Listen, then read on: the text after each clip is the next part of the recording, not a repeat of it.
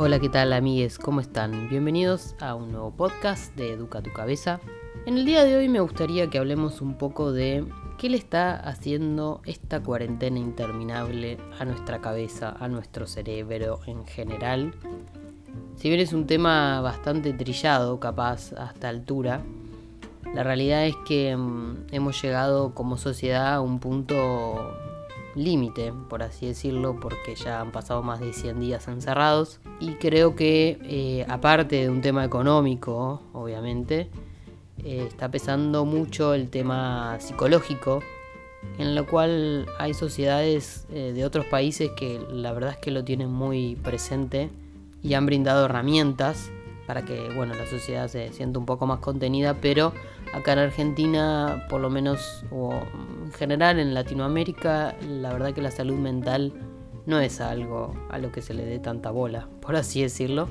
Hay mucha desinformación y mm, para mí es realmente un problema porque mm, muchas enfermedades fisiológicas parten de una raíz psicológica, anímica, y después de, que pase todo esto, cuando salgamos de la cuarentena, probablemente haya muchos cuadros psiquiátricos que tengan que ver con los efectos colaterales del encierro y seguramente se lleven a lo físico.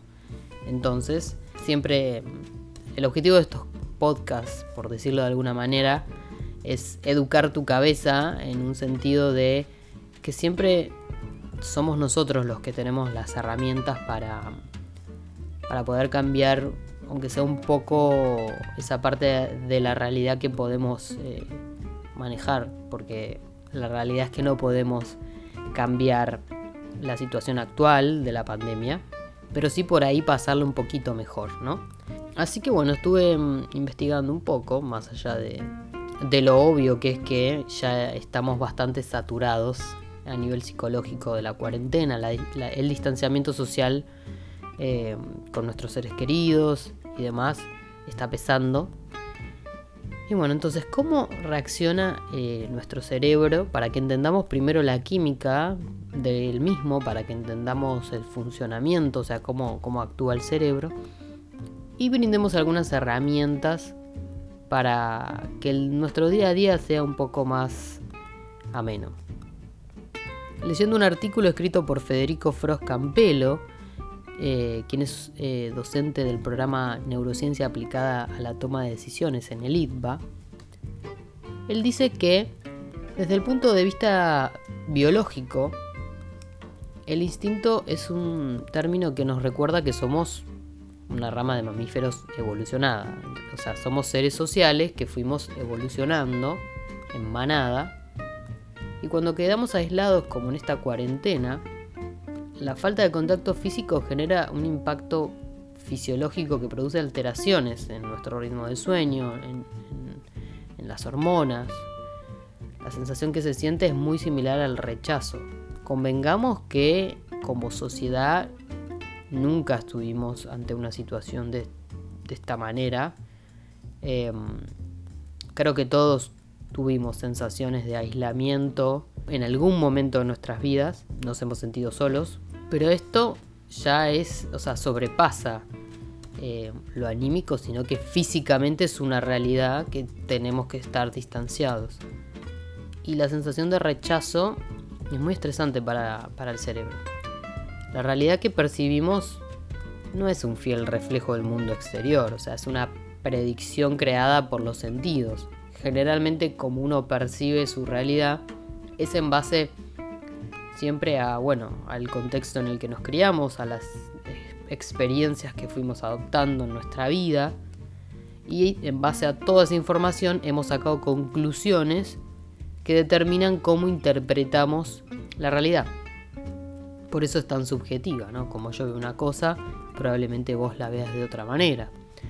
El conflicto surge cuando la información es contradictoria, como pasa con esta incertidumbre que sentimos hoy de que no sabemos cuándo va a terminar esto ni cómo. La incertidumbre genera emociones negativas, porque el cerebro no logra descifrar qué va a suceder en lo inmediato, ya que su ejercicio más frecuente es trazar modelos de realidad para intentar explicarla.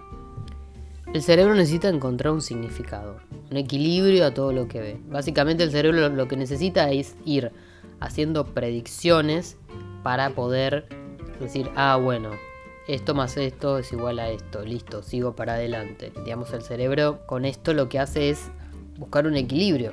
Cuando opera con normalidad rige este pensamiento secuencial, ¿no? que se da la vinculación causa-efecto.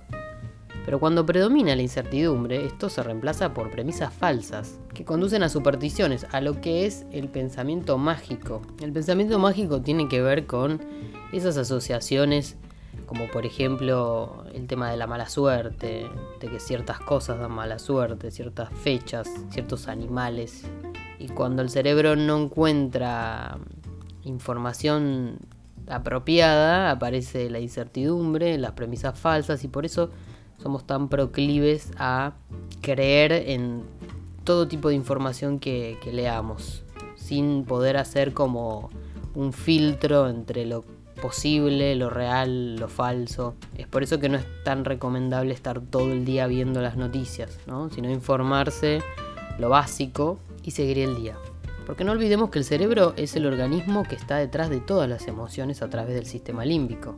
Las emociones son herramientas adaptativas informan al, entorno, digamos, sobre el estado anímico de una persona. Y ante la falta de contacto físico, nuestra empatía, que es un instinto, se resiente. Y nos cuesta cada vez más ponernos en el lugar de otro. Nos volvemos más egoístas. En este caso las charlas virtuales, sobre todo las videollamadas, podrían llegar a suplir esta falta, ¿no? Porque la videollamada, si bien uno no tiene como el vivo, el contacto físico, sí tenemos la posibilidad de ver tenemos la posibilidad de ver las reacciones de esa persona que conocemos y que nos retrotrae a el recuerdo que nuestro cerebro tiene de esa persona y eso nos da como una sensación de placer, ¿no? No es lo mismo tanto por ahí en una llamada, si bien la, en la voz podemos llegar a evocar algunos recuerdos, podemos llegar a evocar lo que conocemos de esa persona, siempre lo visual es mucho más impactante. No vendría a ser por ahí el sentido más fuerte en cuanto a, la evocación de, la memoria, de los recuerdos. El olfato es el que generalmente fija más los recuerdos. De eso vamos a hablar en algún podcast porque es muy interesante. Pero sí lo visual genera un impacto en la retina y en el cerebro que evoca mucho más rápido un recuerdo. Bueno, eh, ¿Se acuerdan de la oxitocina? Que hablábamos el podcast anterior, que cuando abrazábamos a alguien liberábamos oxitocina. Hoy no lo podemos hacer. Y la oxitocina promueve el sentimiento de pertenencia, generosidad, la formación de vínculos. Su ausencia provoca estrés, ansiedad y agresión. Esto quiere decir que mientras más aislados estemos, más irascibles nos volvemos, más egoístas, y bueno, al estar todo el día encerrados, digamos, nuestro comportamiento va cambiando esto, y esto impacta en el funcionamiento de nuestro cuerpo y nuestro cerebro. Al no percibir señales externas, se produce un desequilibrio que lleva a trastornos emocionales y físicos. Entonces la clave está, como digo siempre, engañar al cerebro, hacerle creer que estamos funcionando de la misma manera. Por ejemplo, levantarnos a la misma hora todos los días, sacarnos el pijama, comer siempre a las mismas horas, ejercitar el cuerpo, la cabeza. Si tenés la posibilidad de que aunque sea te pegue unos minutos el sol en la cara, hacelo porque es importante incorporar la vitamina D, darte un tiempo para tu cuidado personal, para poder generar un espacio de reflexión, espiritualidad. Una rutina diaria siempre le va a dar estructura a nuestras vidas y disminuye de esta manera los niveles de ansiedad. Mejora nuestro ciclo circadiano y nos hace sentir útiles y conformes al final del día. Porque más allá de cómo sea cada persona, si sos más estructurado, si no, si sos más disciplinado, si sos más enquilombado, seas como seas, por ahí a algunas personas le influye más que a otras, pero mm, el cerebro al tener esta, mm, esta función predictiva para, de alguna manera, bueno, listo, hoy pasa esto, sigo adelante con otra cosa, necesita de una mínima estructura. Así que sea cual sea tu cualidad, siempre mm, un poco de estructura cotidiana le va a dar al cerebro una especie de tranquilidad y lo vas a sentir vos en tu cuerpo. Cuando arrancamos la cuarentena, seguramente mm, algunos pensamos en esto de, bueno, unas mini vacaciones, ¿no? Y muchos no tuvimos más o, dejamos por un tiempo nuestra rutina, esto de levantarnos a cualquier hora, de quedarnos hasta tarde viendo una serie, una película, jugando videojuegos, eh, comer cualquier cosa. Pero eso, eso duró poco. Nos dura poco porque somos seres que socialmente estamos estructurados para tener una rutina diaria, si no, no funcionaríamos como sociedad. Y mm, queramos o no, ya el cuerpo se adaptó a esto. O sea, estamos ya condicionados. Y fíjense que cuando perdemos esto, más allá de, los vínculos, empezamos a sentir ansiedad y estrés. Porque en algún punto el ser humano necesita poder predecir algunos aspectos de su vida para poder proyectar. Y hoy no podemos proyectar casi nada, porque no podemos salir de nuestras casas. Algunos tenemos la suerte de poder seguir trabajando desde donde estamos y otros lamentablemente no.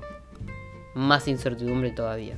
Y bueno, y, lo que hablábamos, que el cerebro no pueda predecir es donde hace que el cerebro entre en cortocircuito y nos agarre ansiedad de la forma que sea. Hay gente que lo expresa a nivel físico, otra más a nivel de rumiar en el pensamiento, pero siempre está como esa incomodidad interna que sentimos cuando aparece la ansiedad. Por eso es clave estas herramientas de las que hablamos, que por ahí parecen un poco absurdas, pero créanme que el cerebro es un órgano tan fácil de engañar que mm, no son absurdas para nada. Y es cuestión de ponerlas en, práctica. Lo que, lo que las neurociencias nos explica es que necesitamos realizar acciones continuas en una determinada dirección para producir verdaderos cambios en nuestras vidas. O sea, para generar un hábito se tardan entre 60 y 90 días haciéndolo todos los días. Ese es el tiempo que lleva a fortalecer un aprendizaje para el cerebro. Pero aparte de esto también es necesario un refuerzo que no haga extinguir el, el aprendizaje. Por eso clave la repetición, por eso clave tener una rutina diaria y creo que implementando, aunque sea estas herramientas o si tenés otras que te sirvan, esto hace que descomprimamos un montón y que podamos sobrellevar el día a día. Porque la realidad es que hoy vivimos el día a día. No podemos proyectar tanto que va a pasar mañana.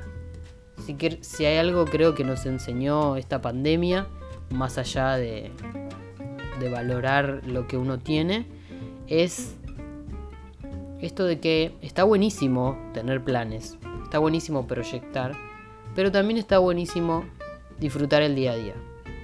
Eh, no dejar las cosas para mañana. Así que bueno, creo que este es el, aprendizaje que estamos teniendo en esta pandemia, más allá de otro tipo de aprendizajes más bien mundiales, ¿no? De cómo hemos subestimado nuestra salud, porque es una realidad. Sin salud, la verdad es que no hay mucho que podamos hacer.